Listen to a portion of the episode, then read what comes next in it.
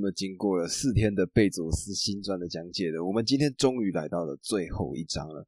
那这么一章呢，将会把所有关于贝佐斯相关的故事全部讲给你们听。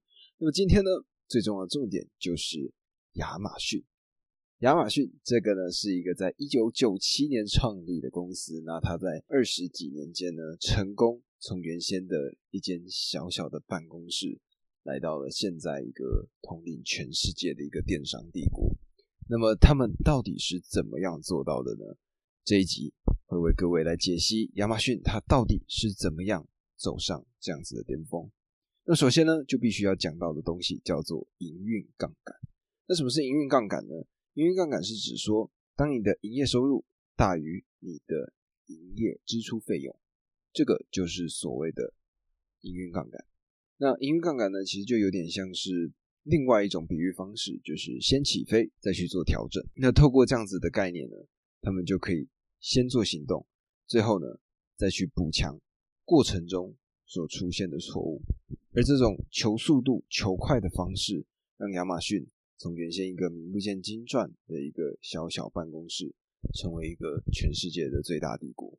那么首先呢，就来讲讲他们知名的营运杠杆。那么第一个呢，就是他们使用了人工智慧来检测所有关于进出货相关的东西。那么在传统的零售业当中呢，这些进货他们呢都是交由专业的进货经理来做这样子的工作。那么进货经理呢，他们可能就会根据说，哎，现在市场上可能流行什么，或者是哦，他的这个杂货店里面，或者说他这个零售店里面，他什么东西卖的比较好？那透过这样子的方式呢，去推估说未来会有什么样的东西，什么样的商品会得到热卖？那透过这样子的方式，再去提前进货铺货，然后卖给我们这些消费者。那这样子的做法呢？全部靠的都是人为的判断，所以呢，只要人出现了任何一丁点的问题，那么这样子的做法将会导致非常重大的灾难。那么首先呢，就把时间来到这个二零一三年的时候，《神偷奶爸二》正式上映了。那《神偷奶爸二》呢，这是一部关于讲呃黄色可爱的小小兵，那他们呢突破很多不一样的任务，然后找到他们的意义、他们的人生这样子的一个故事。那当时呢，小小兵是一个非常可爱的角色。那当时亚马逊的这个进货经理，他呢就决定买了超级无敌多的小小兵的玩偶。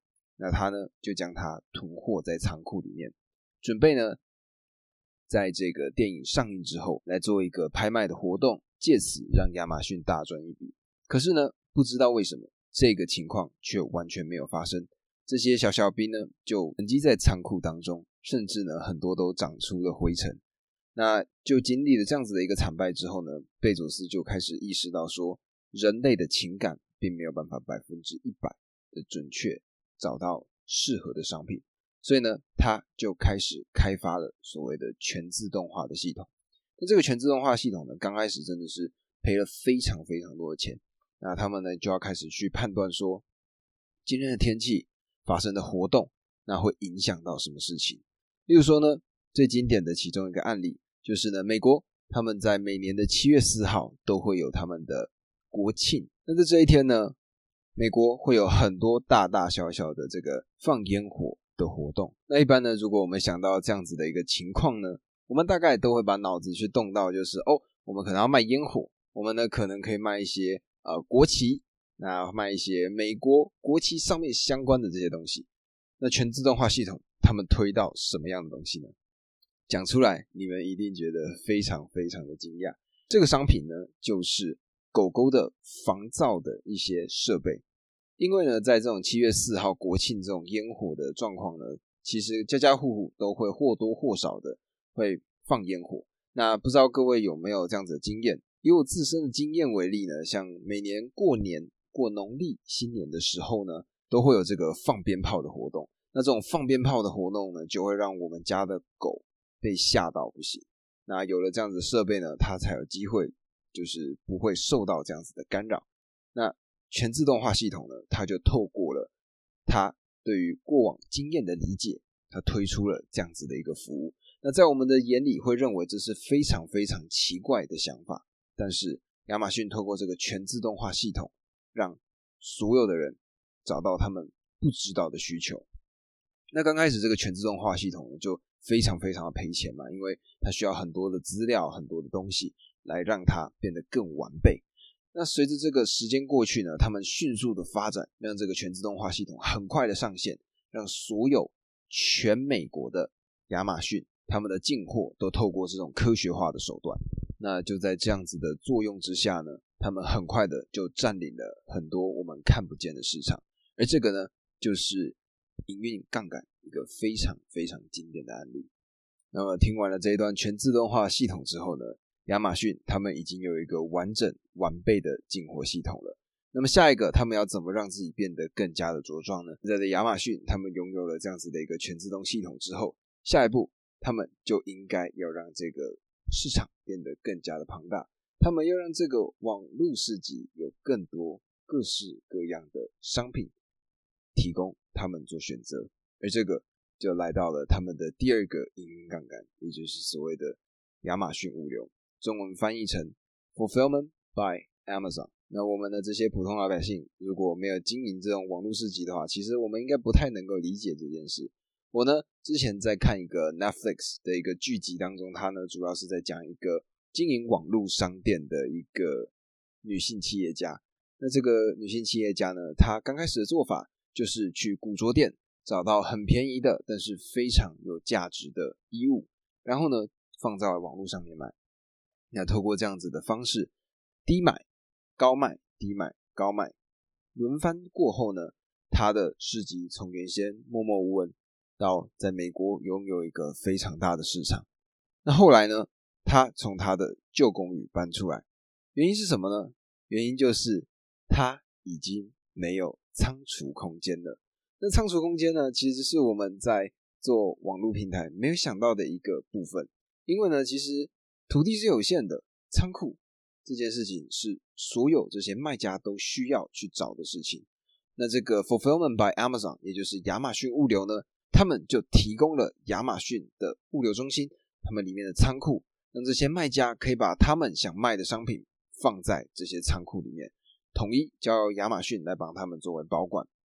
他们以很低的价钱，让这些卖家可以安心的把他们的货物放在这里，并且让他们使用他们的物流系统。那透过这样子的方式呢？那透过这样子的方式呢？他们在美国这边的这些卖家就开始加入到 Amazon 这里面。从两千年到两千零七年，他们的数字从原先完全没有任何一点点流量，到后来成为美国家喻户晓的品牌。而目前呢，我们只能听到的是在美国亚马逊的版本。而这个时候出现了一个新的敌人，新的劲敌。这个劲敌呢，让亚马逊重新思考他们的方向，并且成功转向，来到了一个前所未有的高度。这时候，在美国。他们出现了一个网站，叫做 Wish.com。这个 Wish.com 呢，它的主要盈利模式就是所谓的地理套利。那地理套利是什么呢？也就是当你在中国买到了低价的商品，然后呢，透过空运的方式运到了美国，然后在美国的地方以更高的价格售出。那么大概在半年前吧，甚至一年前，也就是二零二二年大概六七月那个时候。有一段很经典的广告台词，就是你知道这是什么吗？你知道这个在阿里巴巴是用多少钱买进的吗？那你知道这个在亚马逊是以可能将近十倍的价格卖出吗？我不知道各位有没有看过这个广告。这个呢，其实就是最经典的所谓的地理套利。那么 Wish.com 他们就是用了这样子的一个方式，让更多的卖家可以加入其中。而这样子的一个做法呢，就让亚马逊。看到了亚马逊呢，他们当然必须做出回击，所以呢，他们也迅速的往中国发展。他们呢，开启了一个计划，叫做马可波罗计划。那这个计划呢，听名字就知道，就跟当时马可波罗来到亚洲、来到中国游历这样子一个经验是一模一样的。亚马逊呢，他们就派了专业的人才飞到了中国的一些小铺这边。那在这些小铺呢，他们就教导他们要怎么样使用亚马逊的 FBA，也就是刚刚的这个亚马逊物流。那么在这个过程中呢，他们还把网页改成了中文版，让更多的中国人可以加入其中。那么他们呢还开了一个计划，叫做 Dragon Boat，也就是龙舟计划。这个龙舟计划呢跟舟有相关，所以呢就是什么？就是跟运输相关。他们呢在上海、深圳这两个地方找到了运货的地点，所以呢就把中国里面这些卖家的物品透过龙舟计划。从上海、深圳运到美国，所以呢，亚马逊原先在美国的市场正式迈向全世界，而这个呢，就是他们的下一步，从原先美国卖家进化到中国卖家，而在这之中呢，你只会感受到就是马不停蹄、用力的吹就对了。而这个状况呢，就让亚马逊虽然成长的非常迅速，也开始面临到他们的问题，例如说，第一件事情就是。低价与高价的争议，亚马逊原先呢，在美国的这些卖家呢，他们看到这些状况，当然就不淡定啦。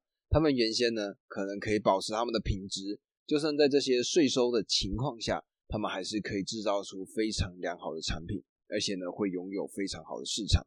但是呢，当中国这些拥有低价优势，他们不需要缴税，不需要经历很多大大小小的手续，他们就可以贩卖更为低廉的产品，因为他们本身的成本更低。所以呢，他们可以薄利多销，而这样子的情况让这些原先的美国卖家非常的不开心。而亚马逊内部呢，当然对于这样子的问题，他们也有不一样的看法。那首先呢，是一位亚马逊的主管叫做古宁汉。那古宁汉呢，他在面对这样子的争议的时候，他有一天他挂了一条项链来到了办公室，他呢逢人就问说：“哎，你看我这一条项链好看吗？”然后大部分的人看到他的项链，说：“哇，这条项链好美哦。”那他呢就这样绕了一整圈。那在当天呢，他的会议里面，他就拿出了这条项链。他跟所有人说：“你们今天早上称赞的这一条项链，它呢只要非常非常低廉的价格就可以买到了。”而对于这样子的一个争议呢，贝佐斯他也是同样的概念。他呢在面对到有些主管说到高价精致的服饰与低价。然后有些劣质品的这些服饰作为对比，他们要怎么样来去做一个选择？而当时贝佐斯呢，他的回答也是挺有趣的。他说，在不远的未来，我相信人类都还是会继续穿衣服。所以呢，看起来这些管理阶层他们对于低价与高价这件事情的看法，其实相对应的比较偏向自由市场。而后来呢，贝佐斯跟他的这一票主管呢，曾经来到中国去做访问。他们呢就来到了一些中高端的成衣的制造厂，他们发现呢，例如说像 A N F 这种比较高级的服饰呢，其实只要九块美金左右的成本就可以制作完成了，但是在市场上却卖到了五百块，所以呢，透过这样子的一个反例，他们认为呢，高低价这种问题是不存在的。那么，拥有了自动推荐系统，拥有了全世界的卖家。再来下一步就来到什么？就来到了物流。在二零一二年的时候，当时物流呢，除了原先的 FedEx 跟美国邮局，突然冒出了两家最新的物流公司。第一家呢，就是我们常用的搜寻引擎 Google，他们所推出的 Google Shopping Express，就有点像是在递送货物的这种概念。那他们呢，只要九十五块美金。就可以在一年内无限次的递送他们想要的货物。那么除了这间公司之外呢，还有另外一间公司，他们叫做 Instacart。那 Instacart 呢也一样，他们主要就是递送这些货物。那当时呢，他们的概念比较像是生鲜的 Uber。这两家公司呢，他们的做法最重要的呢，就是跟各大通路签订合约，帮他们去递送他们的货物。那这样子的一个做法呢？亚马逊警觉到说：“哦，不行，零售业呢有这样子物流的新的模式出现的话，将会导致他们有最新的问题。所以呢，他们当时就设立了三个方案。第一个方案叫做胡迪尼。那胡迪尼呢这个方案主要呢就是去输送那些经常性会使用到的商品，而另外一个呢叫 Caperfill。那 Caperfill 呢？它呢，主要是去跟这个第三方的零售业者来做签约，就有点像是刚刚所提到的 Instacart 跟 Google Shopping Express。那最后一个方案呢，叫做 Presto。那 Presto 呢，它呢就是那种像是冰淇淋车常年就会设置在路上。那在路上呢，他们就会贩卖各式各样的商品。而这个三个组成呢，就是未来一个最新的货运运输系统，叫做 Prime Now。那么他们呢，在二零一四年的十二月十八日，正式的让 Prime Now 成功上线。那么拥有了人工智慧，拥有了他们的卖家，拥有了他们的物流体系之后呢？他们下一步就来到了自有品牌。那么各位如果对 Costco 有印象的话呢，其实，在 Costco 里面，他们有一个牌子，不知道你们有没有很常看到，叫做 Kirkland，K I R K L A N D，Kirkland。那么这个 Kirkland 呢，它主要是在做什么？它呢，其实就是 Costco 的自有品牌。所以呢，在 Costco 里面呢，其实我们在买的某些商品，就是 Costco 他们自己推出的。而亚马逊呢，他们就把他们的目标渐渐的移到了这个方向。他们呢出产的 Amazon Basics，这个 Amazon Basics 呢，它的主要的功能就是去销售这些电脑的软硬体。那后面呢还包括了 Happy Belly，那这个呢主要是卖的是一些小点心，还有 Presto 是一些清洁用品，跟最重要的是 Mama Bear，那么这个呢卖的是卖给这些新手爸妈的一些婴儿用品。那么呢，拥有了这些东西之后，在我们刚刚提到的物流又进到了下一个新的次元。那其实呢，这个物流的最主要因素呢，其实首先是来自在二零一三年的这个圣诞节。那二零一三年圣诞节发生了什么事情呢？在这一天呢，亚马逊他们呢的货物在面对到了大雪的情况下，飞机没有办法起飞，而这样子无法起飞的情况呢，将很高几率的打破他们所谓的。两天内运送到府这样子的一个服务，而这样子的一个情况呢，就是因为他们把他们的掌控权交给了这些其他的物流中心，所以呢，他们就来到了一个全新的计划。那刚刚所提到的这个三个方案，胡迪尼、Caperfield 跟最后的这个 Presto 这三个方案呢，虽然是他们的物流方案，但是呢，他们的这些货运的司机。还是直接跟其他的人来做外包，那么他们后来呢，就直接全部搞成自己的，全部都从自己这边出来，这样子有任何的麻烦都可以被解决掉。这样子的做法就来到了亚马逊的一个最新纪元。亚马逊对于顾客至上的这个态度呢，导致他们必须要做出很多不一样的手法。那随着他们的逐渐壮大，这件事情也变得越来越可行。亚马逊所标榜的这个全年无休呢？跟当时美国本土这些物流中心他们休假日这样子的一个方法是完全抵触的，所以呢，亚马逊它呢就首先让星期天可以送货，而这个呢，他们就跟美国的邮政系统签下这笔合约，而这笔合约呢，让他们有办法在星期日送货，但是呢，这样子的做法仍旧受制于别人，还是有出现状况的机会。而这件事情呢，是贝佐斯不愿意接受的。他呢，就成立了他的最新计划，叫做“最后一里”。那这个“最后一里”呢，英文名称叫做 Delivery Service Partners，以下呢就简称它叫 DSP。那这些 DSP 呢，他们就有，他们呢就会使用 Amazon 他们所设计的 APP，然后将这些货物迅速的送到顾客的手里。而这个部分呢，就是陆战的部分。陆战呢，象征的就是所谓的美国的本土。那么我们呢，再把目光转向空战。当时呢，美国他们主要的运输系统就是透过 UPS 优比速这间公司来做主要的运输。但是呢，在二零一三年这一场事件之后呢，亚马逊对于他们是非常非常的不信任。所以呢，当时贝佐斯他呢就下令。租下了两台波音七二七，而从这之后呢，亚马逊他们自家空运的这个计划就正式的启动了。在二零一六年，他们呢租下了四十架的波音七六七，Amazon Air 正式启动。所以呢，从原先的挑选货物、卖家进驻，到后面他们地面的物流系统。空中的物流系统，亚马逊呢？他们慢慢的一步一步的将他们从头到脚所有的这些流程全部归纳给自己。当然，这样子的做法呢，不是没有问题的。他们一味的求快，他们想要让他们的顾客快点拿到他们的货物，这样子的过程呢，导致了非常多的问题。那首先呢，就来到了二零一六年的十二月二十二号，亚马逊他们的司机呢，撞死了一位八十四岁的老太太。那么在时隔两年之后呢，二零一八年又有司机撞死了一名律师。